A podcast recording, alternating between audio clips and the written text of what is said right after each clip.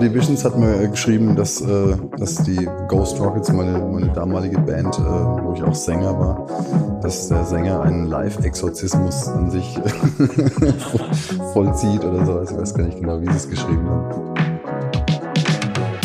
Clubgeflüster. Dein Podcast mit interessanten Menschen, Stories und Insights aus dem Nachtleben und der Eventbranche.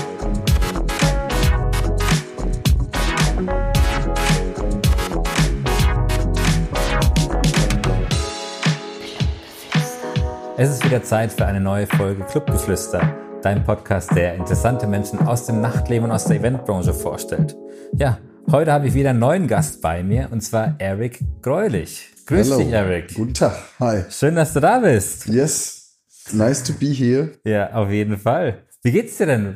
Ähm, gesundheitlich, äh, wir hatten es gerade schon mal, bevor das Interview angefangen Ja. hat, äh, hatten wir es drüber, dass man ja nicht äh, auf hohem Niveau jammern soll und eigentlich ist doch alles gut. Aber äh, du hast ja im Vorfeld schon gesagt, äh, Veranstaltungsbranche ist ja auch irgendwie dein Feld Ja. und da ist halt gerade einfach Land unter. Insofern schwierig, aber gesundheitlich gut. Immerhin, immerhin. Genau. Aber da würde ich auf jeden Fall später gerne nochmal drauf zurückkommen. Mhm. Ähm, Im Vorgespräch hast du natürlich, also wir kennen uns ja persönlich und im Vorgespräch hast du ja verschiedene Dinge äh, genannt, die du gern erzählen möchtest aus verschiedenen Bereichen. Erzähl doch mal, was genau machst du in der Branche beziehungsweise im Nachtleben in der Eventbranche und äh, wie kamst du auch dazu? Ähm, das ist tatsächlich, äh, das sind einige Felder. Und zwar ähm, geht es in erster Linie, äh, bin ich äh, im Management und im Booking für eine neue Plattenfirma, die oder für ein Plattenlabel. Ja. Das nennt sich Phoenix Records. Mhm. Und das hat ein Freund von mir gegründet, äh, daraufhin, dass ich seit äh, 15 Jahren ähm, Künstlerbetreuung bei Rock im Park und diversen Festivals mache. Ähm, war die war die Frage von meinem von meinem Bekannten, ob Ja. ich nicht für das Label auch arbeiten möchte. Und äh, ja, da, da ich Musiker bin, seitdem ich äh, eigentlich 14, 13, 14 bin oder halt in Bands spiele, Ja. äh, da gab's diese Drum-Bass-Geschichte noch gar nicht.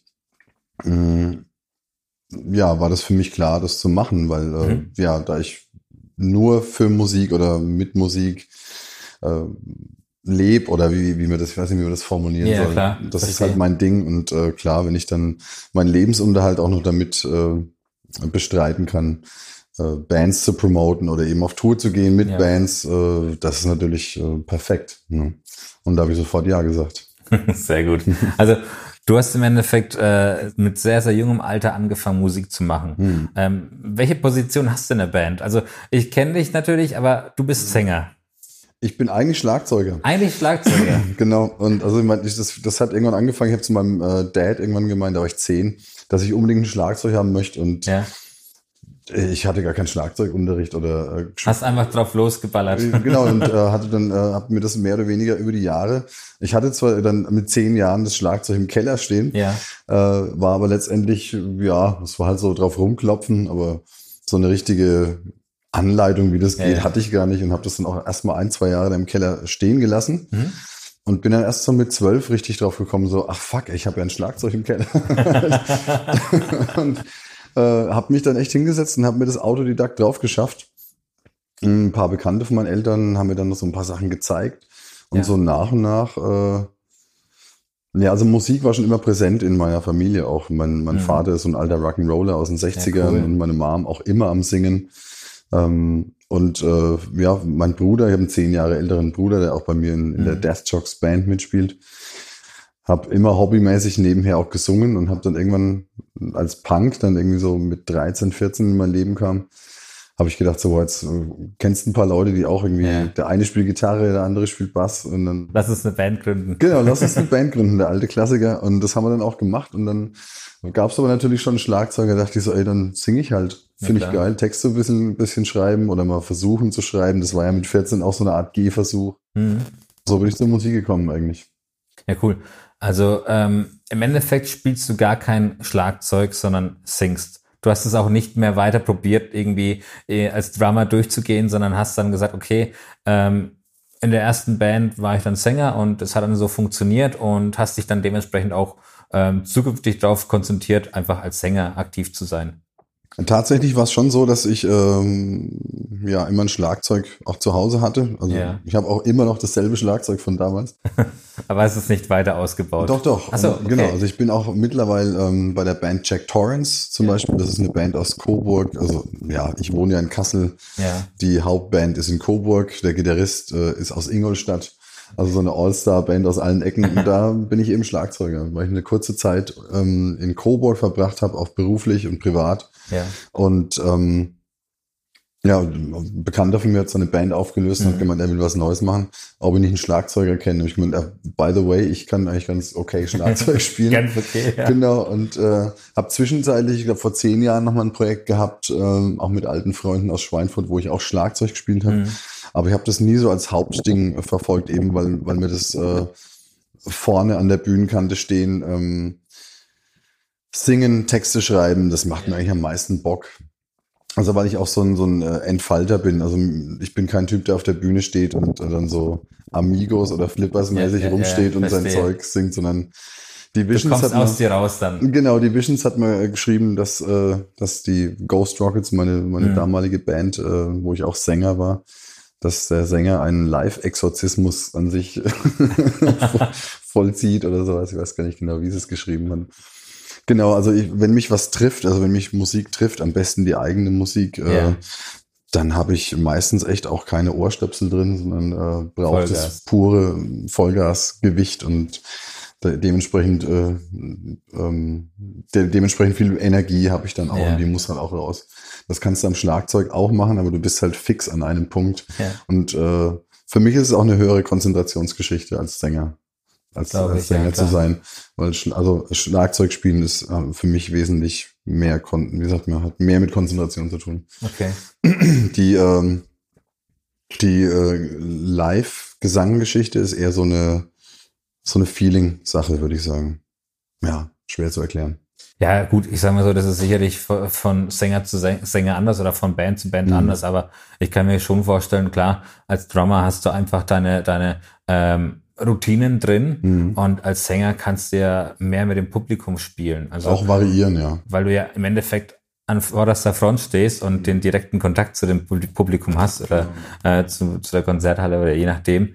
Und äh, dementsprechend muss man da, glaube ich, auch wandelbar sein und auch äh, interagieren können. Ja, also ich denke, äh, ich sehe das eher so, wenn du Schlagzeuger bist und du hast so deine Patterns, deine Ja. Muster, die du halt abfeuerst, die du abdrückst.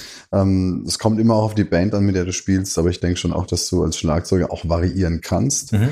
Aber du hast halt gewisse, ähm, Abfolgen. äh, genau, gewisse Abfolgen, nach denen sich auch der Bassist zum Beispiel, man sagt ja, die Rhythmusgruppe in der Band ist Bass und Schlagzeug zum Beispiel richten muss. Und ähm, wenn du Sänger bist, kannst du, denke ich, viel mehr variieren. Ähm, kommt auch wieder auf die Musik an, schwer Ja, zu ja. sagen. Aber so würde ich es erklären.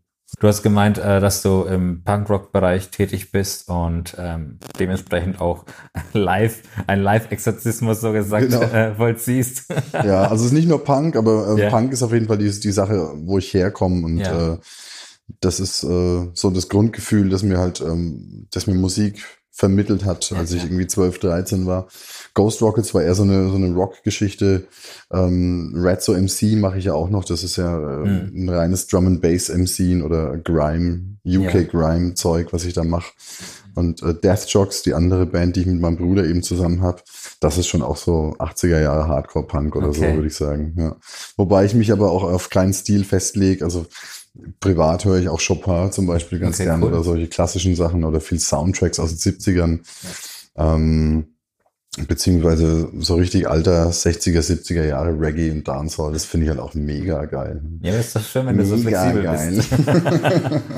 Ja, also du hast schon mal erwähnt, dass du, dass du so gesagt auf der Bühne live extrem gut entertainen kannst und auch wahrscheinlich ein bisschen aus deiner Haut fährst. Aber ähm, wie ist es? Du hast ja auch vorhin erwähnt, dass du ein Booker bist und ähm, andere Bands beispielsweise oder Künstler verbuchst. Ja. Also das ist ja auch nochmal ein ganz anderes Feld, das wahrscheinlich etwas ruhiger zugeht. Und Mhm. ähm, magst du darüber auch noch was erzählen? Ich muss ganz ehrlich gestehen, dass ich äh, von mir selber sagen muss, und da, da will ich ehrlich sein, auch dass ich, äh, glaube ich, ähm, nicht der beste Verkäufer bin. Also vielleicht ja, vielleicht nein, da gibt's verschiedene Meinungen dazu. Letztendlich, wenn du eine Band hast und du hast aber ein Produkt äh, Ja. da mit dieser Band, an das du glaubst, Ähm, und du hast aber weder eine Plattenfirma noch hast du einen Booker. Musst du irgendwann äh, einfach anguck, äh, anfangen nachzugucken, wo kann ich denn spielen? Oder ähm, Ja, ich finde, das Ding hat so viel Gewicht, ich möchte es gerne dort und dort präsentieren. Ähm, dementsprechend setzt du dich halt irgendwann an den Rechner oder quatscht mit den anderen Bandkollegen und sagst Mhm. so, ey, äh, wer macht denn eigentlich jetzt unser Booking? Und so bin ich eigentlich mehr oder weniger unfreiwillig dazugekommen. Okay.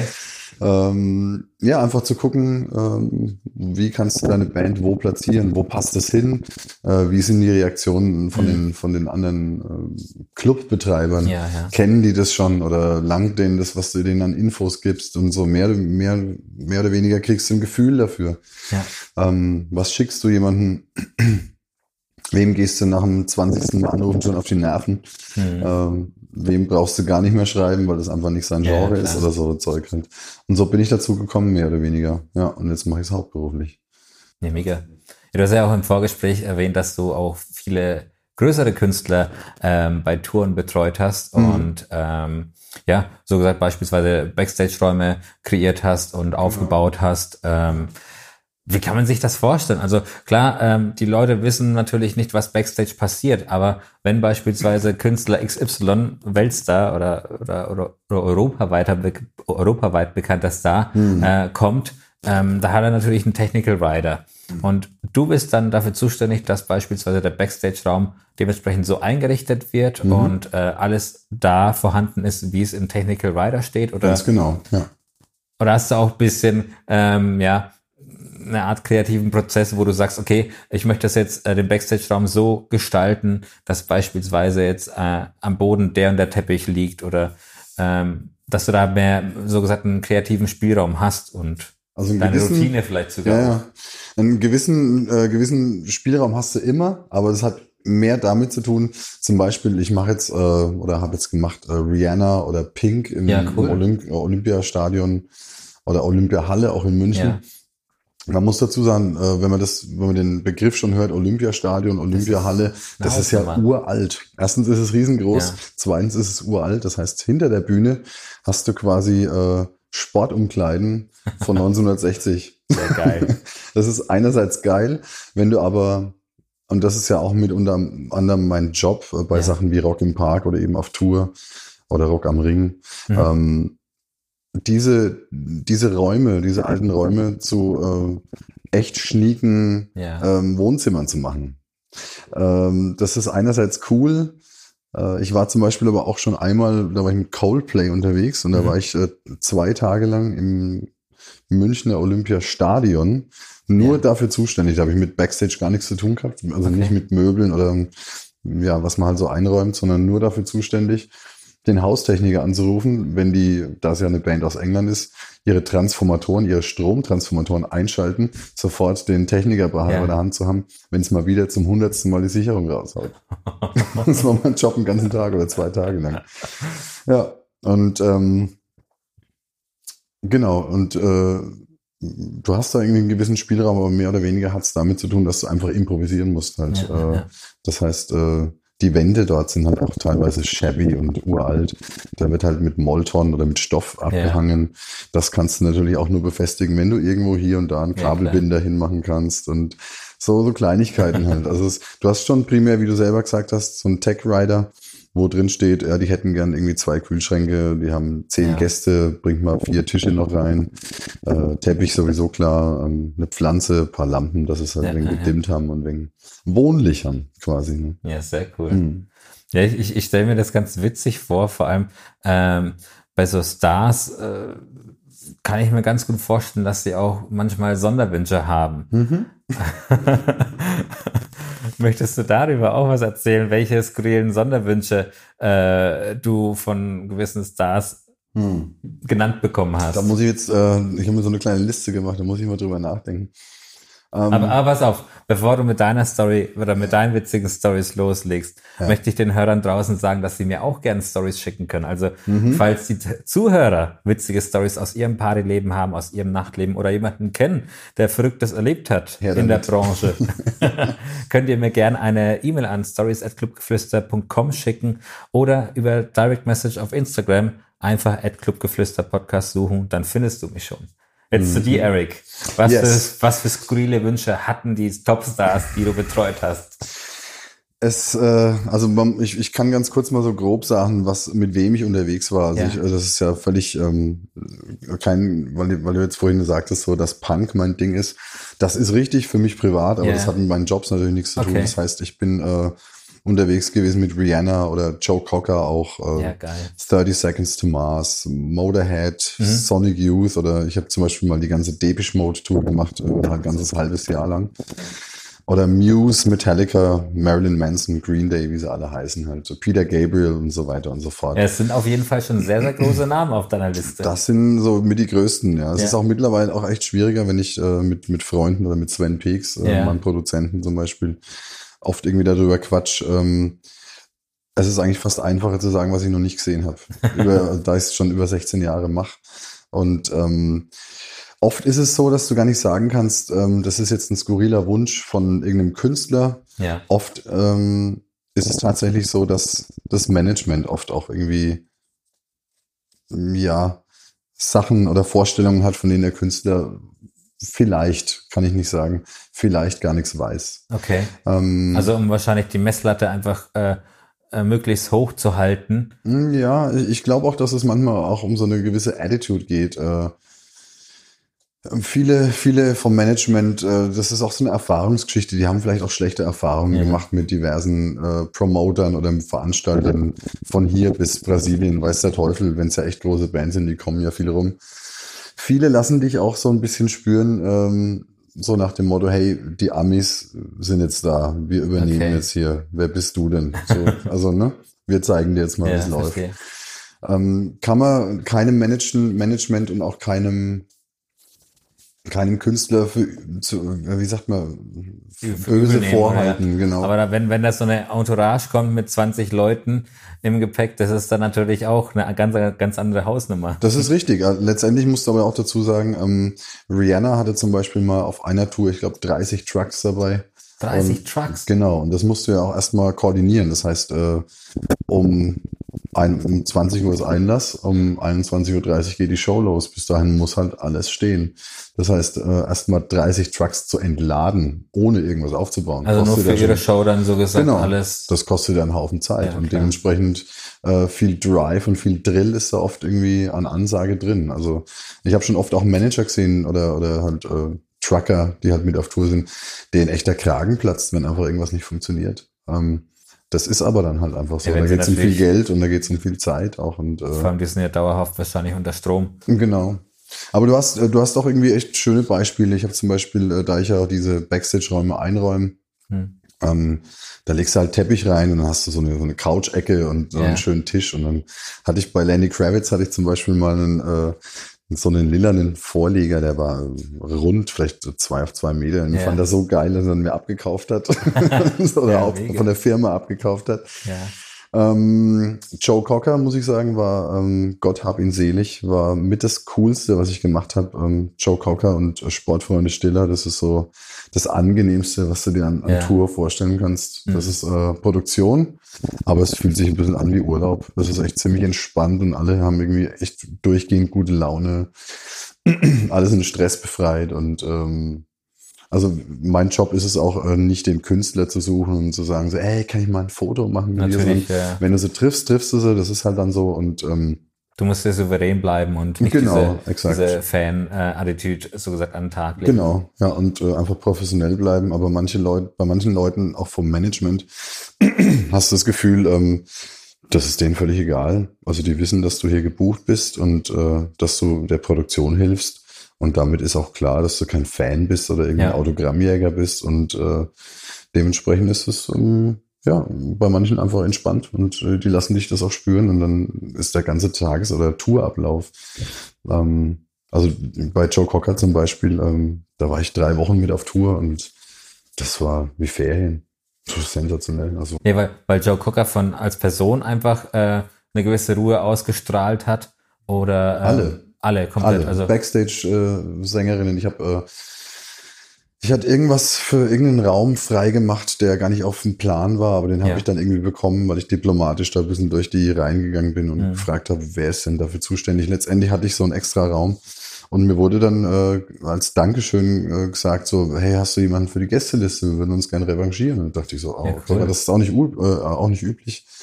Und konnte dann halt meine Eltern zum Beispiel auf dem, auf dem äh, Joe Cocker. Da haben sie sich sicherlich gefreut, ja. Ja, und äh, sowas ist halt geil, sowas ist Ja, cool. Ne? Das ist auch so eine, eine Respektfrage. Oh. Total, ja. Äh, so ein Joe Cocker ist natürlich ein Riesenname in der Mhm. Branche. Und, und ähm, dementsprechend finde ich das auch natürlich sehr, sehr cool, dass auch bei solchen Events, dass die da einfach entspannt bleiben Mhm. und sagen, hey, menschlich bleiben. Ganz also, genau. also da gibt es, denke ich mal, auch Negativbeispiele, wo Stars einfach äh, abgehoben sind und denken, was willst du, kleiner Schnösel von mir? Mhm.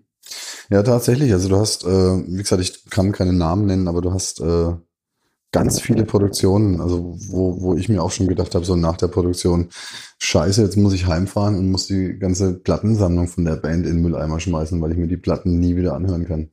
Das ist auch schon passiert, dass ich mir ja einfach ein, zwei Bands nie wieder anhören konnte, weil ich Echt? mir gedacht habe, so du, Weil die einfach so, so unter aller Sau unter aller Sau. Also nicht nur menschlich, sondern auch äh, also, ja, mit so ganz seltsamen Was ist denn Attitüden. da genau passiert, wenn es nicht so menschlich klingt? Es gab eine Band, äh, die hat, ähm, bei der war ganz klar, dass die halt als, äh, eine, als ein sehr großer Act, vielleicht sogar als der Hauptakt, auf einem großen Festival spielen und ähm,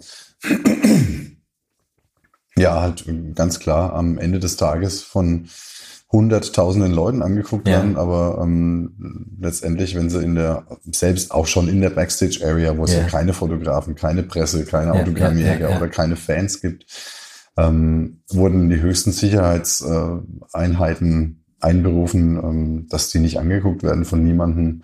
Und äh, ja, also äh, nicht nachvollziehbar einfach für mich. Wenn jemand seine Privatsphäre haben will, ist das irgendwie auch schön und Ja, gut. dann, Das dann sind sie in der falschen Branche. Also vor allem, Ich weiß nicht, wo, woher das kommt, ob das irgendwie so ein gewisser Hype ist, der, der die Leute paranoid macht. Irgendwie. Es ist schwierig. Du bist ja auch irgendwie als so ein großer Künstler, du bist ja 24-7 im Rampenlicht. Ja. Ähm, aber manche Sachen, ja, also manche Sachen kann ich einfach nicht nachvollziehen. Oder du musst für einen Künstler ähm, alles schwarz machen, den ganzen Raum schwarz machen.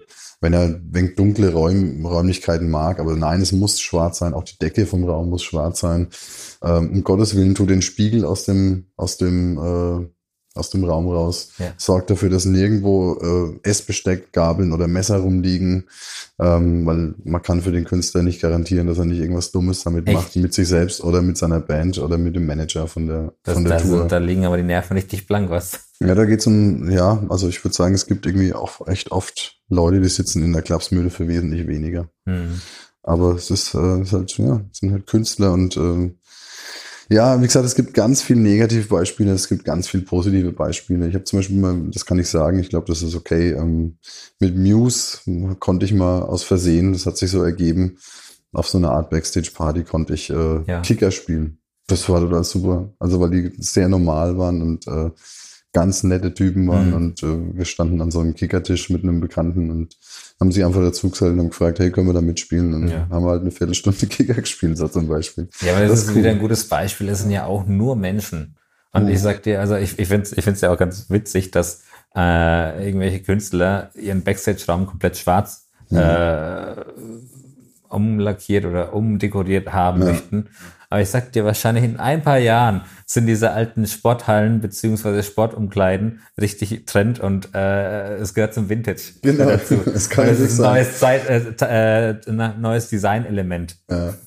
es ist auch die Frage, also ich glaube auch, dass, äh, ja, wobei ich meine, also sehe ich ganz, ganz nüchtern, manche Hallen kannst du einfach nicht so lassen, Ja. Backstage, wie sie ausschauen. Eben Glaub wenn ich. sie von 1960 sind, Mhm. da fällt halt alles zusammen. Aber manche Künstler, denen wäre es, glaube ich, egal. Ja. Aber das ist dann wieder so eine Management-Geschichte. Und äh, da wir alle, also der eine ernährt sich vom anderen, das ist ja Mhm. eine lange Kette. Und ich muss ganz ehrlich gestehen, ähm, das, was das Management dann teilweise veranstaltet für den Künstler oder was eben das ganze Gesamtprojekt hinter der Bühne ist, davon lebe ich ja auch. Insofern bin ich da. Dienstleister und das sehe ich relativ nüchtern und äh, Augen dann muss durch. einfach, ja, muss einfach das erfüllt werden, was erfüllt Ja. werden muss. Und ähm, ja, so ist das. Gut, ich habe ja vor einigen Wochen auch den Sven Pix im Interview gehabt und er hat mir gesagt, äh, das ganze Thema mit Sex, Drugs und Rock'n'Roll in der Punk-Szene ist gar nicht mehr so. Hm. Du bist jetzt Sänger, du stehst jetzt so gesagt an vorderster Front. hm. Wie, wie würdest du die Aussage einschätzen? Ich würde gerne nämlich äh, richtig krasse Stories aus dem Rock'n'Roll-Leben äh, ja. hören und dementsprechend, wenn du schon angeteasert hast, dass, dass äh, ein Magazin äh, ja deine Performance als äh, Exorzismus ja. Ähm, ja, untertitelt hat beziehungsweise genannt hat, da muss doch was gehen oder da müssen doch extrem coole und witzige äh, Stories geben. Es gibt auf jeden Fall äh, witzige Stories. Also ich kann mich erinnern, wie gesagt, äh, meine meine vor kurzem noch aktuelle Band The Ghost Rockets yeah.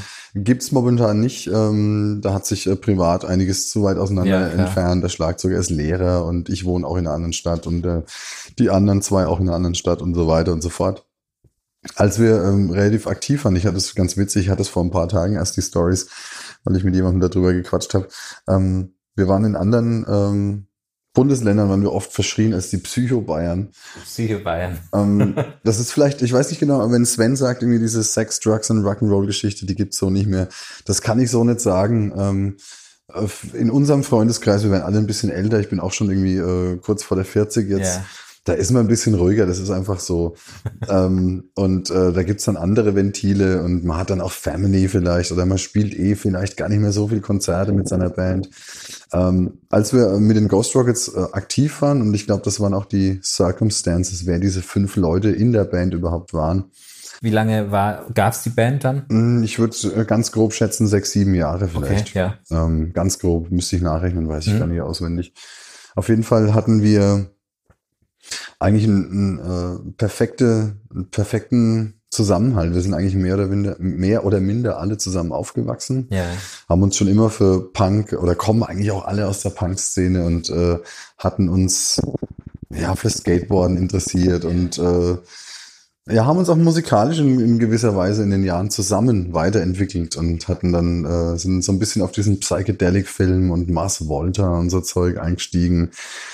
Und ähm, da wir uns eben so gut kannten und wie gesagt, Mark hat da mitgespielt, ähm, Mark Hanson, mit dem ich auch seitdem ich 12, 13 schon ja, äh, cool. zusammenspiele in Bands. Also wir hatten eigentlich, glaube ich, nie in einer anderen Band äh, getrennt voneinander gespielt. Vielleicht noch als Side-Projekt, aber wir hatten immer eine Band zusammen ja, seit über 20 Jahren, 30 Jahren fast schon. Mhm. Und ähm, dementsprechend, wenn man sich so gut kennt, äh, kann man, kann man natürlich gnadenlos Hüllen fallen lassen. Ja, ja. Und äh, wir haben schnell irgendwie rausgefunden, dass wir alle gern feiern. Das wussten wir auch schon vorher.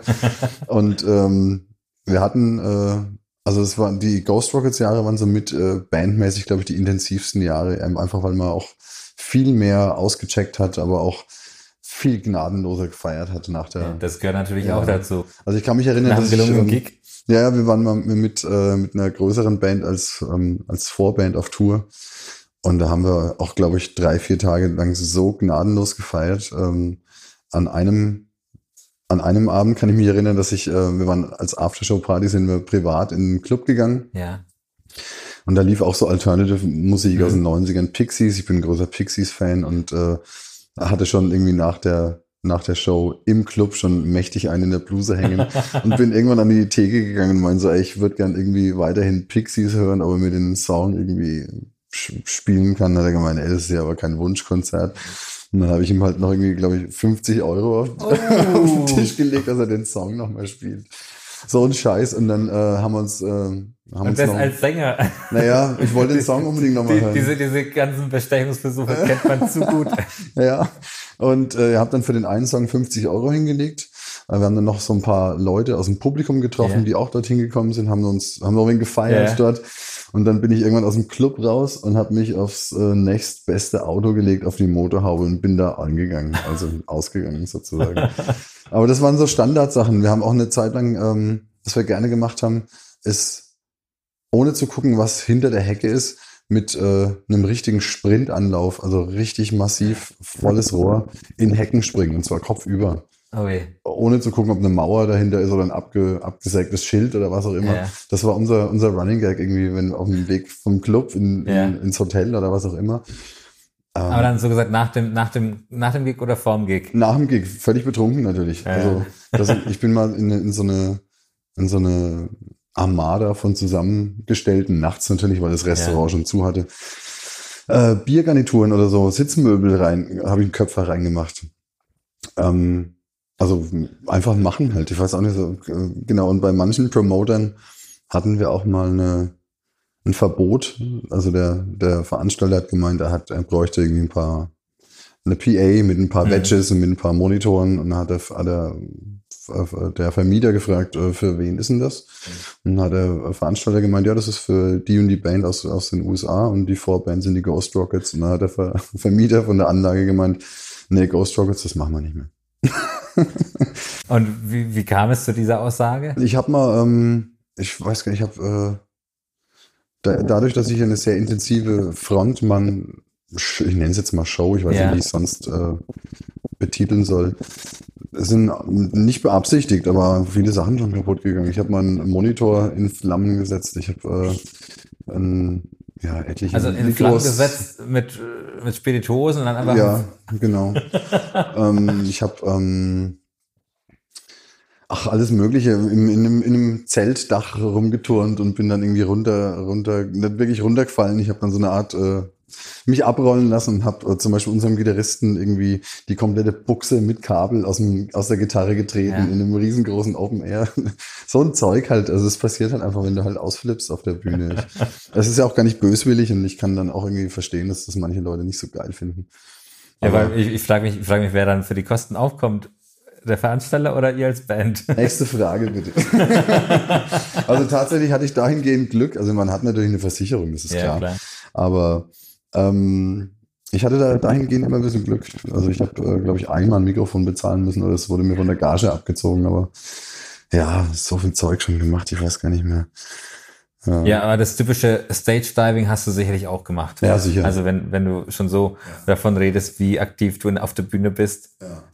Aber letztendlich, was ich auch äh, immer großartig fand, ist, ähm, und das hat auch mit der Band zu tun, ähm, dass man, äh, je besser man sich kennt, ja, äh, wir haben dann bei Ghost Rockets auch viel so Jam-Momente gehabt, wo man dann äh, live improvisiert, obwohl der Sound vielleicht eigentlich schon vorbei ist. Ja. Und das hat bei der Band immer super funktioniert. Ähm, kann ich mich an ganz viele Momente erinnern, dass wir ähm, ja, viele Sachen ausprobiert haben oder einfach so rumgespaced haben zum Schluss noch. Und ja, das ist ja, das ist ja Live-Charakter. Genau, super. Und das, und das, das habe ich, hab ich sehr geschätzt halt. Ja, ja und ich glaube, das sind auch die Fans oder die, die Gäste, die Zuschauer, äh, heilfroh, also und kommen wahrscheinlich auch wegen solchen Sachen. Also wenn, Vielleicht, ja. Äh, ich weiß nicht, also ich finde solch, ich, ich, ich finde solche, solche Jam-Geschichten oder wo man einfach mal äh, ja, aus dem Bauch heraus was macht. Mhm. Also du musst ja nicht äh, Song ABC äh, abspielen und gut ist, sondern mhm. so zwischendurch mal ein bisschen mit den Leuten interagieren und ein bisschen, keine Ahnung, äh, Blödsinn machen mhm. mit den mhm. Leuten. Also das ist, glaube ich, genau das, wieso man live äh, auf ein Konzert geht, um Stimmt, sowas ja. zu erleben. Ja, ich denke, ich weiß gar nicht, ob das viele Leute so sehen, aber viele Leute, die das sowas vielleicht auch unterbewusst waren, kommen Natürlich, dann, ja. kommen dann und wenn sie gefragt werden, warum kommst du denn hier, sagen wir, weil die Band halt gut ist. Also wir können das vielleicht, so wie ja. du gerade nicht in, in Worte, in Worte fassen. fassen ja, Letztendlich ist es aber vielleicht genau das, da hast du recht, ja. Ähm, mit den Deathjocks kann ich mich erinnern, das war Fuzis Idee, der auch ursprünglich mal Ghost Rockets Bassist war, dass ähm, die Idee, das wollte er schon immer machen, so als wäre es irgendwie, äh, keine Ahnung, so eine, so eine manische Idee von ihm gewesen, ähm, dass wir uns alle blau anmalen. Blumen Group also. So ungefähr. Und das haben wir auch gemacht. Äh, das war auch nicht die beste Entscheidung, das Indoor zu machen. Das war, ich glaube, das muss Ende Sommer mal gewesen sein. In irgendeinem, oh, ich glaube, im Labyrinth in, äh, in Würzburg. Ja. Und wir hatten uns alle mit so, mit so Farbe, halt mit so für die Haut, aber ja. komplett blau. Also wirklich bis fast auf die Zähne. das gibt's geile Fotos davon. Ja, musst du auf jeden Fall mal was zuschicken, ja, dass ich das eventuell auch posten kann. Genau, genau. Ja. Ja, genau, so Zeug. Also ich äh, gibt's wesentlich mehr Stories noch, aber das müssten wir echt einfach mal aufschreiben und vielleicht ein Buch draus machen. Ich weiß gar nicht genau. Nee, das wäre vielleicht die nächste Challenge, weil das jetzt äh, zu, zu Corona-Zeiten. Ja, eigentlich perfektes Timing, da hast du ja, recht. Ja, ja. Momentan geht eh relativ wenig. Ja. Ja, du hast, du hast äh, vorhin schon äh, schöne Momente aus dem aus deinem Hauptjob Job so gesagt äh, genannt und auch negative Momente. Ähm, hast du auch Momente als Bandmitglied, als Sänger, die jetzt ähm, positiv oder auch negativ waren, wo du im Nachhinein sagst, okay, es war ein richtig geiles Erlebnis, daran erinnere ich mich gern zurück, mhm. oder es war jetzt ein, naja, ziemlich bescheidenes Erlebnis. Mhm. Am besten so schnell wie möglich vergessen. Also tatsächlich gibt es das auch, na klar. Ich meine, du hast, äh, wobei als Sänger Äh, kann ich jetzt, weiß ich jetzt gar nicht genau. Hm. Letztendlich ist jede Show ist das, was es ist. Ja, ja. Und ähm, sicherlich gibt es dann irgendwie ja ein, zwei Moves, wo du dir denkst, so, ah, das, das hätte ich jetzt besser lassen sollen oder so vielleicht. Aber ähm, also ich glaube, dadurch, dass ich das auch schon so lange mache, ähm, ich meine, klar, wenn ich mit, mit zwölf hm, das Musizieren anfange und mache das dann, bis ich 14, 15 bin, Ja. 16, 17, ähm, so wie ich es jetzt momentan sehe, dass ich sage, irgendwie, ich, äh, ich mache das mehr oder weniger professionell, ob jetzt irgendwie genug Geld bei rumkommt oder nicht. Das ist noch nicht so lange. Also ähm, das, ist ein, das sind vielleicht zehn Jahre jetzt, aber auch in den Jahr, in zehn Jahren lernst du unheimlich viel dazu, dass wenn du auf der Bühne Ja, ja, stehst und das. Ganze live machst. Und äh, ja, manchmal lässt du halt einfach mal so einen Spruch, der, der halt irgendwie einfach so rausschießt, den lässt man vielleicht das nächste Mal besser weg, aber das, wie gesagt, das sind dann Sachen, die passieren auf der Bühne, da lernst du auch draus. Ja, Ähm, ja, das ist, das ist, eine, ich möchte nicht sagen, das ist eine Routinegeschichte, aber ich glaube, mittlerweile wäre oder ist es bei mir ein bisschen routinierter, als es noch vor fünf, sechs Jahren äh, Mhm. der Fall war oder vor sieben, acht Jahren oder so. Ähm, aber an sich, ähm, man, du, du lernst auch aus anderen Sachen, wie zum Beispiel, wir sind mal nach Leer gefahren, ähm, Richtung in den Norden hoch Mhm. und äh, wollten da irgendwie ein Festival oder sollten da ein Indoor-Festival spielen und wir hatten es einfach vergeigt, äh, einen Vertrag zu machen ja. Und ja, haben die Gage einfach nicht bekommen. Also ihr habt gespielt und habt die Gage nicht bekommen. Ja, also letztendlich, das war eine ganz komische Geschichte. Ich glaube, das war so eine Geldwäscherei-Sache, weil da auch kein Publikum da war. Also es war eine? Riesenhalle, ähm, vielleicht so groß wie das Nürnberger Fußballstadion. Ja, Und wir dachten dann schon so, da kommt doch kein Schwein halt, ja aber. Naja, letztendlich meinte der Veranstalter, nee, alles gut, da hat er irgendwie schon im Vorfeld äh, 600, 700 Karten verkauft. Ähm, aber da ist keiner gekommen und Okay. die Gage war auch weg. Ja, Das das, war war, eine ganz, ganz, ganz ganz, strange, aber- strange Geschichte, ja. Aber wie du sagst, daraus lernt man, ne? Ja, dann, exakt. dann ab dem Zeitpunkt nur noch mit Verträgen. Ganz genau, ja. Und ja, aus solchen Sachen lernst du halt. Das stimmt. Ja, Ja, das kenne ich. Das kenne ich auch zu gut. ja wir leider alle, glaube ich. Ja, ja, ja. ja und, äh, wie sieht's bei, bei dir aus mit positiven Momenten oder Momente, die du wahrscheinlich deinen En Enkelkindern erzählen wirst, die dich positiv geprägt haben als Sänger in der Band? Ähm, letztendlich, was ich nach wie vor immer noch das Coolste finde, ähm, das, äh, das ist eine eine Sache, die jetzt im Moment, ähm, da habe ich mich vorher nie so richtig drauf konzentriert, äh, ist diese MC-Geschichte, dass ich, äh, dass ich diese Drum-Bass-MC-Shows, also WTK, wir tanzen konzentriert, diese Crew, die mache ich ja auch. Ähm, das habe ich immer in Schweinfurt gemacht und ab und zu mal in Würzburg Ja. und äh, das ist irgendwie eine, eine ganz nette Sache, weil ich eh Drum and Bass auch schon lange Zeit verfolge Mhm. Und mir dieses äh, Patois so ein bisschen drauf geschafft habe und ähm, ja, fand es schon immer ganz witzig, weil eben das noch mehr interaktiv ist Ja, ja, mit, äh, mit Publikum. Eben durch diese Frage-Antwort, äh, I say reload, you say go, reload, go, reload, dieses Ding halt. Ähm, das funktioniert halt super und ähm, das habe ich die letzten Jahre ein bisschen mehr ausgebaut, weil ich eben auch dieses Album gemacht habe, äh, Rats MC. Mhm. und äh, auch auf YouTube dieses SWC Anthem Video, Ja. das ging ja auch richtig, äh, richtig hoch eigentlich. Und ähm, daraufhin hat, hatte ich, habe ich, hab ich das ein bisschen mehr verfolgt und habe äh, viel jetzt in Jena gemacht, mache jetzt in Ja. Köln und komme eigentlich viel mehr damit rum. ja, cool. Und äh, spiele halt auch mal wirklich echt große Clubs. Ich habe in äh, im Jena, in, in Jena im Casablanca vor ein paar Monaten gespielt, vor dieser, vor dieser Corona-Geschichte. Und da waren bestimmt fünf oder 600 Kids, die halt auf Drum Bass abgeflippt sind. Das ist halt mega. das ist mega, Für die. Nische oder für dieses genau. Nischengenre. Das ist, das ist eben sehr Subgenre, ja. ja, ja, ja. Und ähm, das hat auch mit diesem Frage-Antwort-Spiel, was ja diese Ja. äh, Drum-Bass-MCs immer bedienen, super funktioniert. Und ähm, das wären so Sachen, die ich, äh, glaube ich, meinen Enkeln erzählen würde, dass, äh, dass es cool ist, wenn du auf der Bühne bist oder auch als Band irgendwie Leute deine, du denkst irgendwie, du bist Vorband von irgendeiner großen Band, die du halt einfach nur, äh, dass du den Abend eröffnest Ja, mit ja, deiner ja, Band. Aber es sind vielleicht, keine Ahnung, tatsächlich 50 Leute von den 200, 300 Leuten da unten, die deine Texte sogar kennen und das Ja, mitsingen. Und, äh, und das gerade in einer anderen Stadt, wo du die Leute nicht kennst, erwartest Ja, du sowas nicht. Und das finde ich eigentlich ziemlich geil, weil, weil damit natürlich auch ganz klar ist, dass die Leute sich A mit deinen Texten auseinandersetzen. Also du machst dich ja als Künstler, wenn du Texte schreibst, machst du dich ja eigentlich nackt. Also das ist ja, das sei du, du schreibst irgendeine fiktive Geschichte dahin von, äh, was weiß ich. Ja, aber oft ist es ja aus persönlichen Gründen, Genau. beziehungsweise kommt aus irgendwelchen Geschichten, die man erlebt hat. Exakt, ja. Und wenn du dann noch irgendwie was, äh, ja, was schreibst, was dir vielleicht auch nahe geht, oder du formulierst es so, dass du denkst, boah, das ist eigentlich schön, Ja. ja, nah am Wasser geschrieben vielleicht und Leute singen das dann noch, dann noch mit. Das ist halt irgendwie, das ist wie Krone aufsetzen. Also das Ja, ist so cool. das mit das Coolste. Oder du, du, wenn du die Vibes halt auf, äh, Mhm. auffängst, wie gesagt, ähm, das sind so die Sachen, die ich gerne erzählen würde, meinen Enkeln, weil das, oder auch meinem Sohn Ja. irgendwann mal mitgebe. Ja, das ist äh, das Königsklasse. Geiler geht's nicht. Da scheiße ich lieber auf jede, auf jede Gage Ja.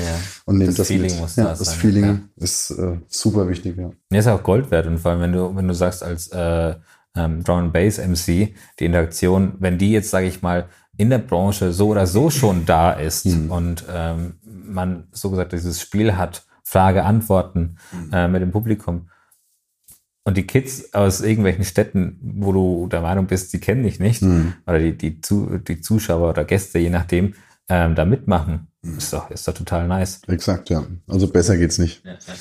Aber ich würde gerne noch mal ein Klischee äh, ja, mit dir besprechen. Ja. Weil man sagt ja immer als äh, bei einer Band beispielsweise, dass der Sänger immer die Hauptfigur ist und gefühlt von jedem geliebt und gehypt wird. Und alle anderen ein bisschen in den Schatten fallen. Hm. Kann man das so, kann man das so sagen oder?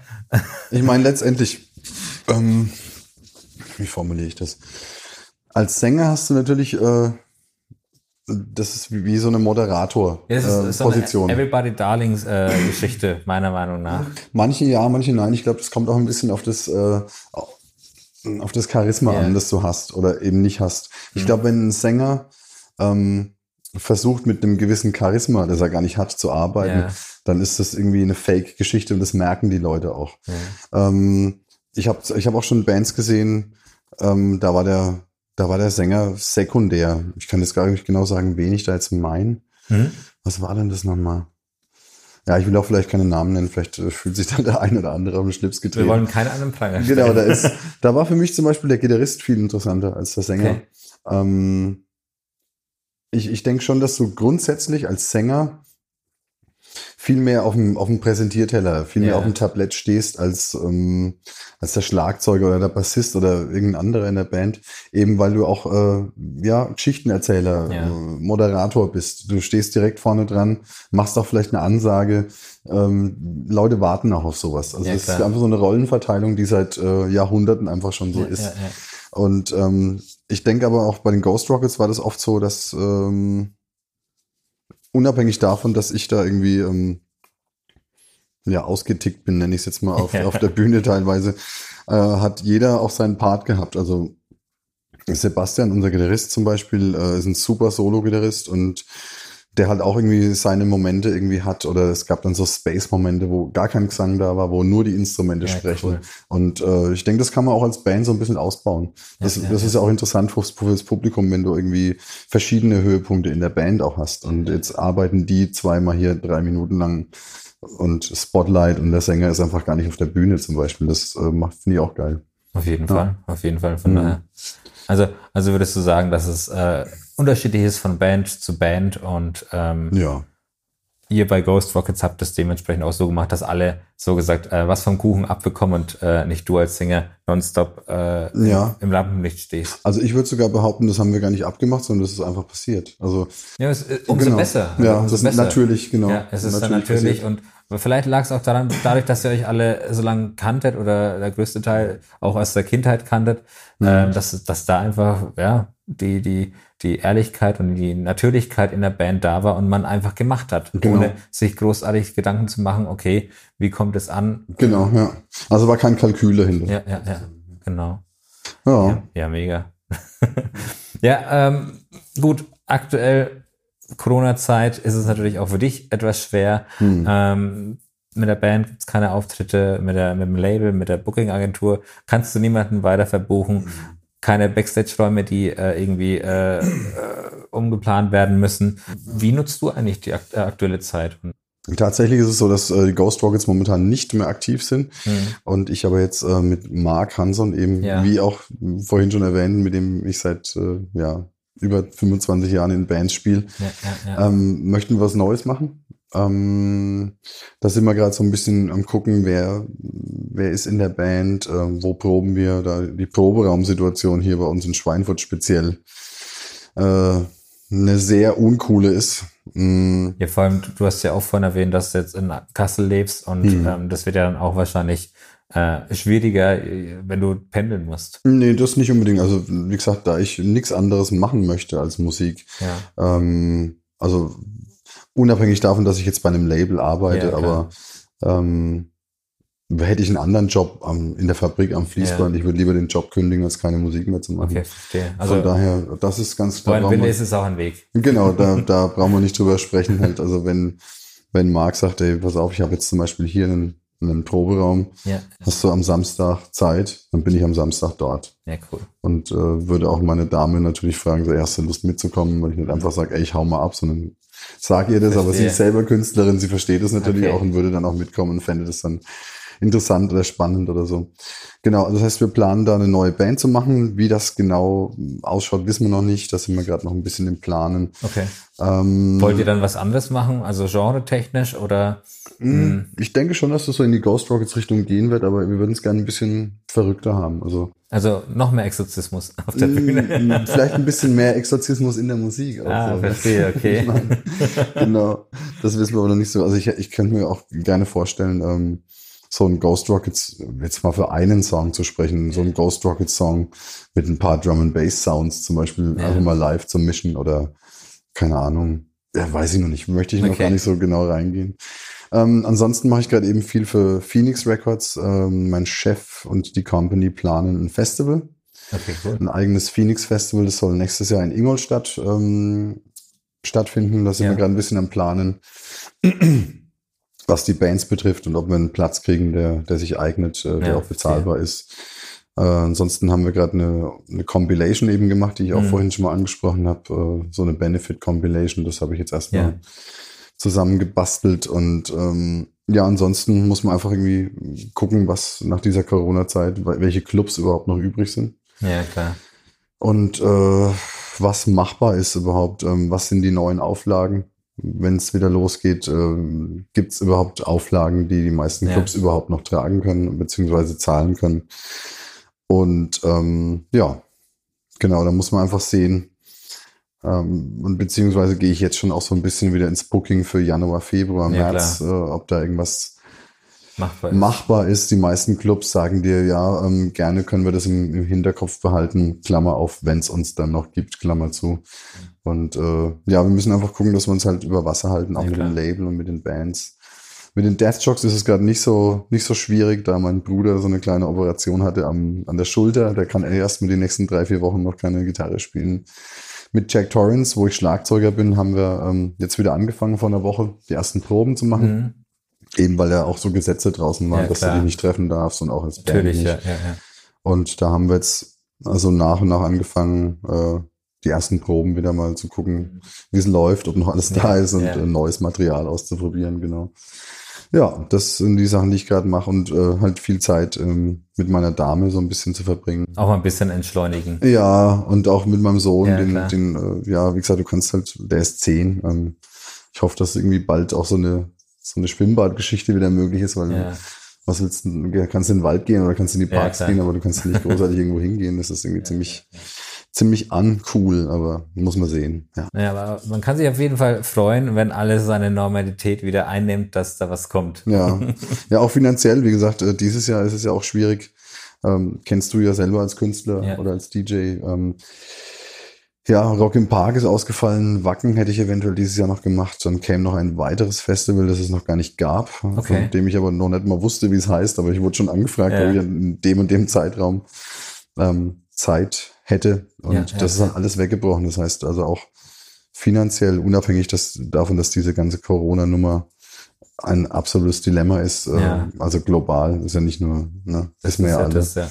wie viele Leute gestorben sind und so ein Scheiß und ähm, Ja, und dann sind wir wieder am Anfangspunkt, wie das Interview angefangen hat, dass Ja. ich eigentlich nicht jammern möchte auf hohem Niveau, aber auch diese finanzielle Geschichte ist halt ein Aspekt.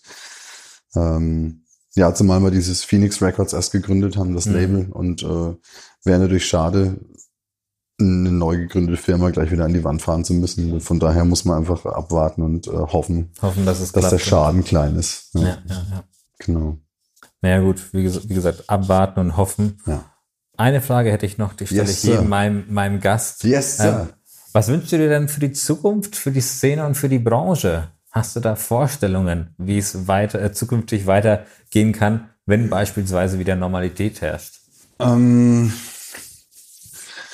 das ist eine verdammt gute Frage.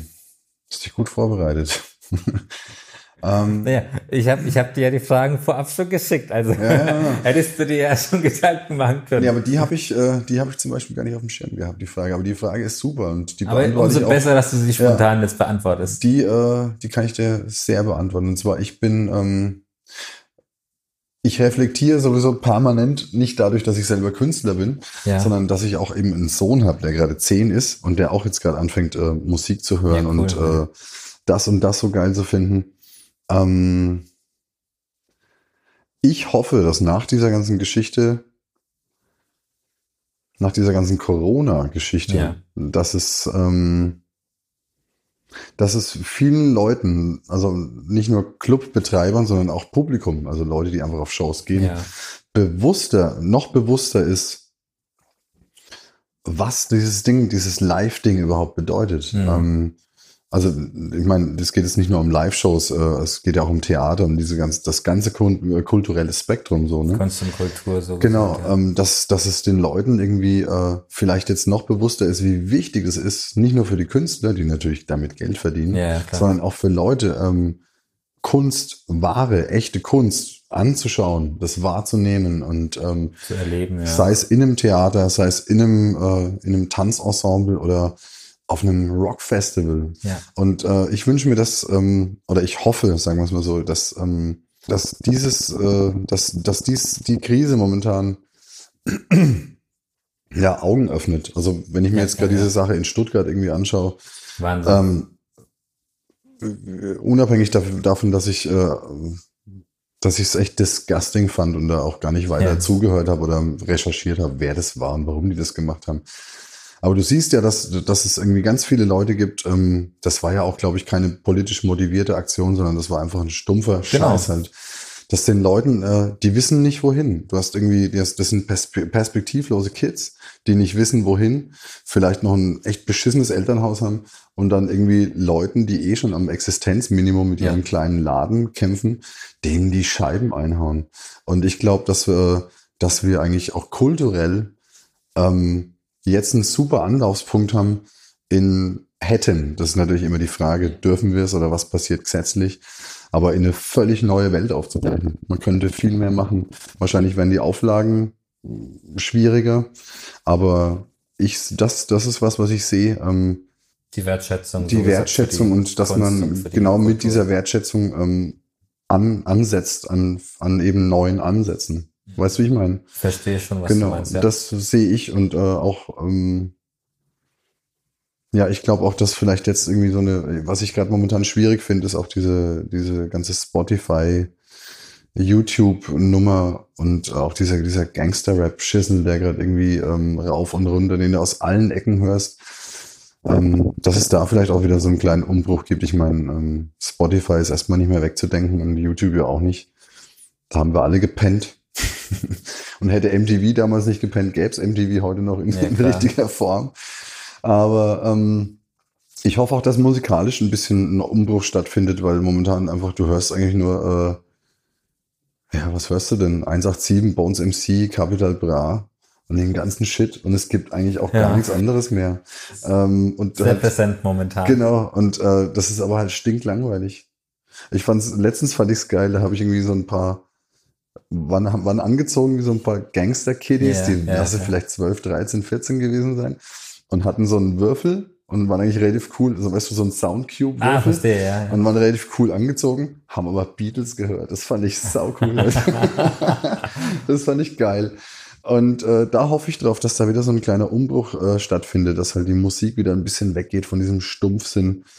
Ähm, und ja, neue Sachen vielleicht erschlossen werden. Warum nicht einfach mal Rap mit Klassik mischen oder Drum and Bass und harten Techno mit Rock? Irgendwas Ja, Neues. Ja, verstehe Weil alles andere finde ich gerade scheiße, stinklangweilig. Ja, aber ich glaube, es, es hat auch viel damit zu tun, wie Musik momentan konsumiert wird. Also du Genau, hast, das du sind wir hast, wieder bei Spotify. Ja, ja, du hast es erwähnt mit Spotify, mit den Streamingdiensten. Also ich ertappe mich da selbst auch öfters mal, wenn ich eine Playlist laufen habe, dann habe ich meine Stöpsel im Ohr oder, oder höre sie im Wohnzimmer und ähm, achte nicht drauf, was für ein Künstler das ist. Ich finde den Song cool, Hm. schau vielleicht mal kurz aufs Display, aber zwei Minuten später habe ich es wieder vergessen. Hm. Und das ist natürlich äh, ja, ein Ko- Konsumverhalten, was für Künstler, die jetzt auf Spotify, Deezer oder Apple, äh, iTunes äh, erfolgreich sind, natürlich ganz praktisch ist, weil zahlentechnisch, ich glaube umsatztechnisch, hast du mit Spotify als großer Künstler sehr viel mehr am Ende des Tages, aber als kleinerer Künstler Ganz genau. ist es genau, also es ist eine komplette Schere, wie sich die Gesellschaft momentan auch immer weiter äh, zwischen Arm und Reich unterscheidet. Und das Das ist halt Fließband, Fließbandscheiß. Ja, ja, also ja, ich erinnere mich an diese eine Werbung auch mit, äh, ich glaube, dieser ist es, äh, hol dir das neue Deezer-Abo mit 24 Millionen Songs. Das ist ja irgendeine fiktive Zahl, die ich jetzt nenne, aber ähm, wer hört sich denn 24 Millionen Songs an? Und das ist halt äh, echt einfach Fließband. Lass dich berieseln, ist doch wurscht, Ja, von ja, wem der ja. Song ist und äh, hörst dir an, hörst du danach nie wieder an oder keine Ahnung, ist uns egal, Hauptsache du hast das Abo Genau, unterschrieben. genau. Und das ist einfach auch eine Sache, die ich halt äh, als Künstler, aber auch als Konsument, weil ich ja trotzdem auch beides bin, äh, einfach nicht gut finden will. Also ich glaube, Mhm. das ist äh, der Untergang halt. Und dann kommst du halt eben raus mit, äh, ja, mach mal ein MTV irgendwie unterm Tag an. Momentan habe ich viel Zeit und mach das ab und zu mal. Echt? Schau einfach mal. Ich, ich wusste gar nicht, dass MTV noch existiert. Also ich habe es bei mir auf meinem Programm. Ich weiß auch nicht, ob ich es, äh, Ja. also ich habe keinen Pay-TV oder so einen Scheiß, aber ähm, und schau mir das mal an und du weißt eigentlich schon vorher, was läuft. Du weißt genau, was läuft. Letzten, letztes Wochenende habe ich durchgesappt, da gab es mal wieder Best of 90s. Das fand ich witzig, weil das halt so ein witzig, ja. Reminder war. So. Ja. Aber ansonsten läuft da halt, ja, alles, was ich vorhin gesagt habe. Ähm, Loredana, Capital Bra, ähm, 187, Ja, die- Bones MC, der ganze Shit halt, der halt auch exakt so klingt wie vor zwei Jahren schon. Und jeder Rapper klingt gleich und jeder erzählt dieselbe Scheiße. Und äh, verstehe mich nicht falsch, ich finde Rap äh, oder Ja. Hip-Hop ziemlich cool. Also da gab es in den 90ern auch super Zeug. Auch 2000 noch. Du, es ist, denke ich mal, einfach eine, eine Phase. Also Hm. jedes Genre hat, glaube ich, mal eine schlimme Phase. Und ich glaube, ich glaube, äh, in, in, in, in, in Sachen Deutschrap sind wir an einem Punkt angelangt. Also, mein Gott, es gibt natürlich auch Deutschrap-Lieder, die cool sind. Äh, äh, ältere, auch, Mhm. sowohl ältere als auch neuere. Aber ähm, ich kann dir da auch zustimmen. Die Songs haben keine Tiefe, die haben ähm, musikalisch auch nicht allzu viel zu bieten. Hm. Und textlich, da brauchen wir, glaube ich, nicht drüber zu reden. Mhm. Also ähm, da gibt's da gibt's Künstler, die das dementsprechend besser machen können. Aber wie gesagt, vielleicht ist es einfach nur eine Phase Hm. ähm, dieses Genres, wo man in zehn Jahren sagt, oh mein Gott, was war da los? Also entweder sagt man, mein Gott, es war die beste Phase für Deutschrap, Ja. oder man sagt, oh mein Gott, was haben wir da die letzten die, Ja. die Jahre gemacht? Dafür schämen wir uns am besten äh, Escape oder Delete und fertig. Es bleibt abzuwarten. Ja, genau. Aber du hast recht, also es ist ja schon immer so gewesen, Wellen kommen, Wellen brechen, dann kommt eine neue Welle. Ich hoffe nur, dass die bald äh, zu Ende ist, weil ich es echt nicht ertrage. Also auch im, im, im äh, Hinblick darauf. Und das ist auch verrückt, dass ich das als Punk sag. Ähm. Ich bin ja echt irgendwie gegen Zensur. Ich bin ja auch ähm, auf jeden Fall für Meinungsfreiheit und Ja, ja, ja. Äh, na, ja, liberales Denken und auch äh, globales Denken und wie auch immer, was alles dazugehört. Mhm. Aber wenn ich, wenn ich mir die Texte von den meisten äh, Vögeln anhöre, das ist ja auch irgendwie, das ist ja auch das, was sich in Stuttgart zum Beispiel wieder widerspiegelt. Wo kommt es her? Vielleicht kommt es auch mit unter anderem natürlich äh, unabhängig davon, dass diese Kids vielleicht echt eine miese Erziehung genossen haben, kommt es vielleicht auch zufällig von Texten, die halt irgendwie die in jeder zweiten Zeile sagen, dass es völlig okay ist, irgendwie mit einer Knarre rumzurennen, dass es völlig cool ist, ähm, Drogen zu verchecken, Ja, ja, ja. ähm, dass es völlig okay ist, irgendwie, äh, ja, ähm, menschenverachtende Texte zu droppen. Und das ist eben mein Problem, das ich habe mit meinem Sohn, auch der jetzt auch gerade anfängt, irgendwie so ein Genre zu hören. Ähm, du kannst eigentlich nur darauf appellieren und sagen, ey, pass auf, ich bringe dir als mein Vater, als äh, ja, dir als mein Sohn, als Vater bringe ich dir bei, ähm, was gut ist und was schlecht ist. Aber ey, sorry, ich höre mir erstmal die Songs an, die du hören möchtest, weil ich nicht, weil niemand drauf aufpasst. Es interessiert aber, keinen. Halt. Aber wenn ich, wenn ich zurück äh, als ich ein Teenie war, sage ich mal, ich glaube 12, 13, da habe ich auch angefangen, äh, Agro Berlin zu hören und sowas. Ja. Und, ähm, Sido und die ganzen Jungs, die haben ja damals auch Texte Stimmt, gehabt, ja. äh, wo man sich an den Kopf fasst. Und hm. ich denke mal trotzdem, dass, dass ich jetzt nicht den Zug verpasst habe und aus mir einigermaßen ein guter Kerl geworden ist. Ich glaube, da hast du recht. Ich glaube aber, dass du vielleicht auch eine gute Erziehung genossen hast. Und ich glaube, dass das bei manchen Leuten vielleicht, äh, wie ja, gesagt, es ja. geht nicht darum, dass diese, die Texte schon, und die Rap-Songs sind es nicht alleine, das ist klar.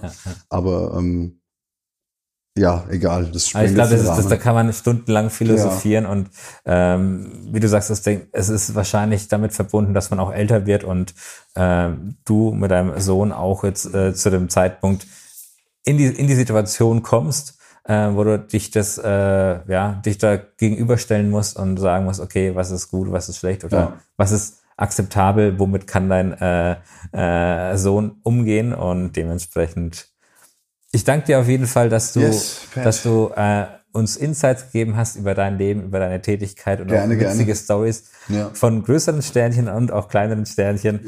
Ja. Äh, wenn du natürlich Videos hast oder Fotos hast äh, von der, deinen Bühneneskapaden oder deinem Exorzismus auf der Bühne, ja. kannst du gerne mal was zuschicken. Äh, das mache ich in der Tat, ja. Und dann äh, poste ich das auf jeden Fall auf äh, Instagram. Mhm. Und wie gesagt, vielen Dank, dass du da warst. Yes, Sir. Bis bald. Mach's gut.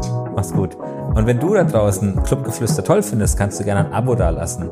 Und denk dran, ich möchte bald eine Hörerfolge machen. Also wenn du verrückte Stories aus deinem Partyleben hast oder jemanden kennst, der verrückte Stories erlebt hat, dann schick mir doch eine E-Mail an stories@clubgeflüster.com oder via Instagram at clubgeflüsterpodcast suchen, Nachricht schreiben und dann gibt's eine Hörerfolge.